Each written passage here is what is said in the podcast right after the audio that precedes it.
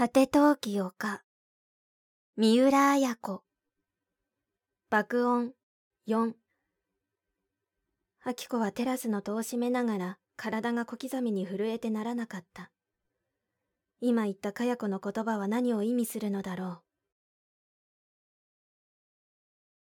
私たちの時はひとしさんという邪魔者が入った。一体二人の間には何があったのか。かや子とかないは自分たちのように接吻をしたということなのか。かないが顔をこわばらせたのはかや子の言葉が真実だからなのか。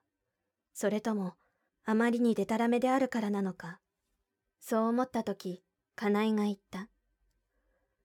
かや子さん真夏の夜の夢って知ってますか？なにそれ？シェイクスピアですよ。知らなきゃ今度お読みになったらいいでしょうアキコはほっとした。真夏の夜の夢には、愛する者たちを引き裂き、愛し合わぬ者を愛させる、いたずらの小悪魔が出てくる。暗にその小悪魔のようだと、カナイは佳代子に言ったに違いない。三人は今のソファーに座って向かい合った。カナイとアキコは並び、二人で佳代子に対する形になった。佳代子はいたずらっぽく笑いながら、ねえ、カナイさん、あのカムイコタンでのことも、アキコさんに洗いざらい言いましょうか。一瞬カナイはカヤコを睨みつけたが、カムイコタン？カムイコタンって何のことです？と、タバコに火をつけた。まあしらばっくれて。カナイさんってすごいのね。それ、何のことかやこさん。アキコは改まった口調になった。聞きたいのアキコさん。聞きたいわ。言ってもいい？カナイさん。カナイはタバコの煙を天井にまっすぐ吹きつけるように吐いている。何をです？あら、全部私に言ってほしいの。カナイさんあなた、カムイコタンに私を連れて行った夜のこと、忘れたわけじゃないでしょ？夜のこと？僕が記憶しているのはね、かやこさん。僕がアキコさんを訪ねてこの家に来ようとした時のことですよ。あの時、あんたバス通りに待ち伏せしていて、僕の車に乗ったでしょう。雨の日だったから乗せてほしいと言われれば、乗せましたよ、僕は。そしたらね、あきこさん。まだ時間が早いから観音台の方に連れてってくれって、かやこさんが言ったんです。それで？ところがその車の中で、かやこさんが僕にキスをしてくれって言い出しましてね。あきこさん、僕前にも言ったでしょう。嘘よキスしようとしたのはかなえさんよまあ、どちらが本当なの？その時の証人が小山田くんですよ。僕が困りきっているところを小山田くんが助けてくれた。小山田くんに聞いたらはっきりすることですよ。じゃあさっき、かや子さんが邪魔が入ったというのは？そうさ、その時のことさ。かや子さんは邪魔が入ったと思ったかもしれないが、僕の方は助かったのさ。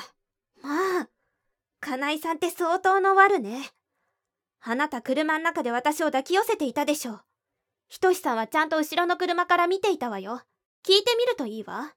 あきこは黙って二人の顔を見た。金井の方が落ち着いている。じゃあ、小山田くんを呼んで聞いてみようか。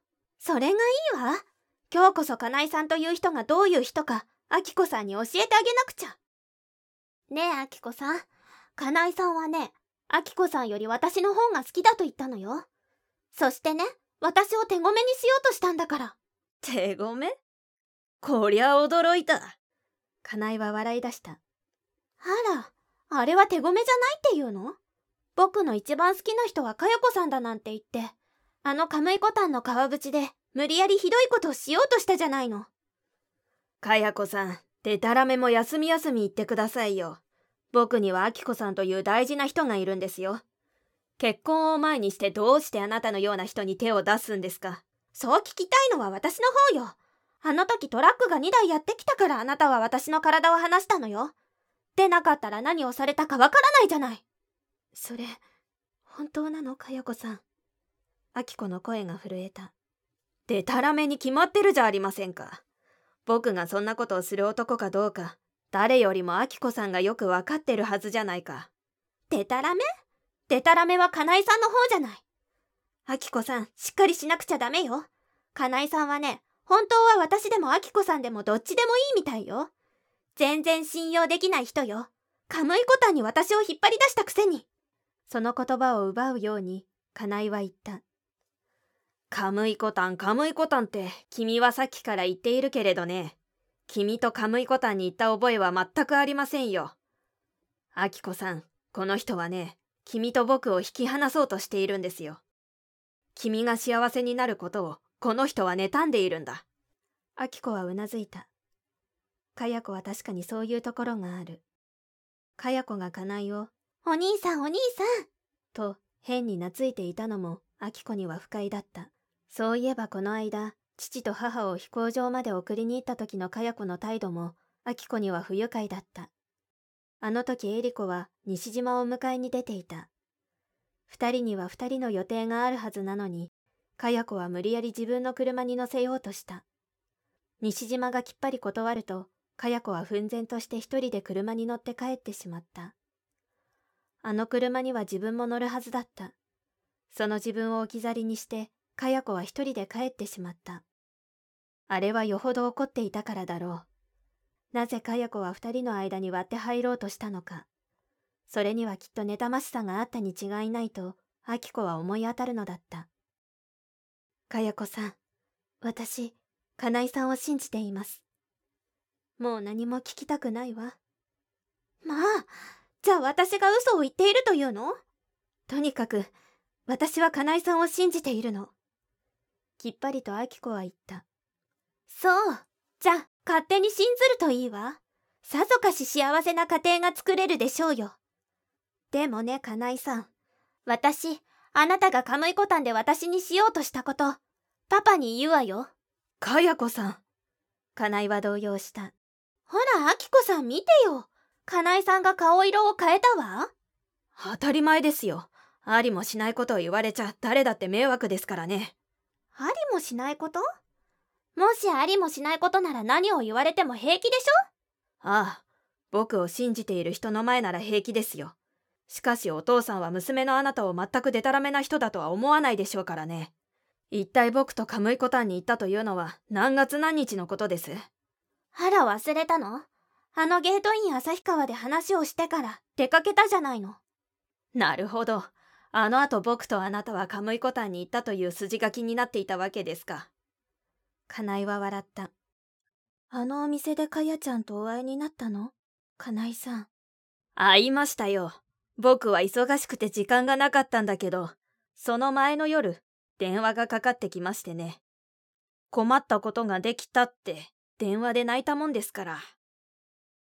どうしてそのこと私に教えてくださらなかったの？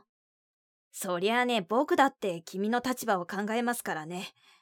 かやこさんの親の問題なんか、いくら相談されたって君に言わない方がいいと思いましたからね。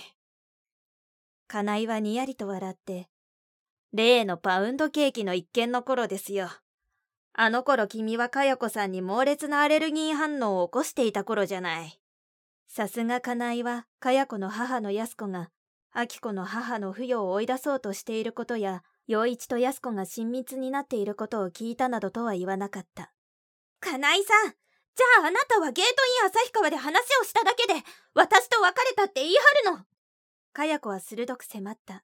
言い張るも何も全然覚えのないことですからね。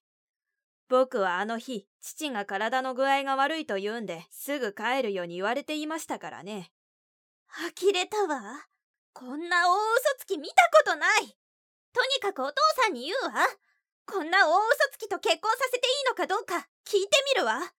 怒ったかや子はソファーから立ち上がった。そのかや子を見上げて、何とおっしゃっても結構よ。誰だってかや子さんより金井さんの方を信ずるわよ。たとえお父さんが信じなくとも、私は金井さんを信ずるわ。秋子はきっぱりと言った。小説、果て陶器丘、集英社文庫、朗読、七瀬真由。